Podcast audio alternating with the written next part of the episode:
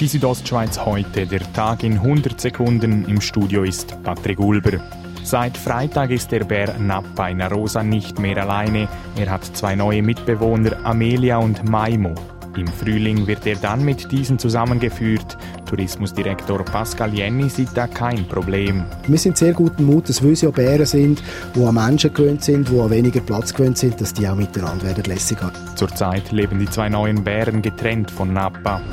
Der Drogenkonsum war schon vor 30 Jahren ein Problem in Graubünden.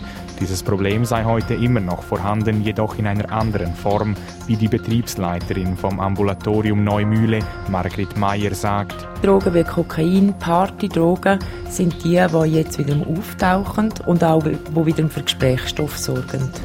Zum Sport Langlauf. Der Bündner Livio Bieler hat sich bei den Schweizer Meisterschaften in Engelberg den Titel in der klassischen Verfolgung gesichert. Er distanzierte auf den 15 Kilometern den Davoser Cedric Steiner um 46 Sekunden. Bronze holte der Wattländer Erwan Käser. Bei den Frauen gewann die Glarnerin Lydia Hirnickel. Heute und die nächsten beiden Sonntage finden wieder die White Turf Pferderennen in St. Moritz statt.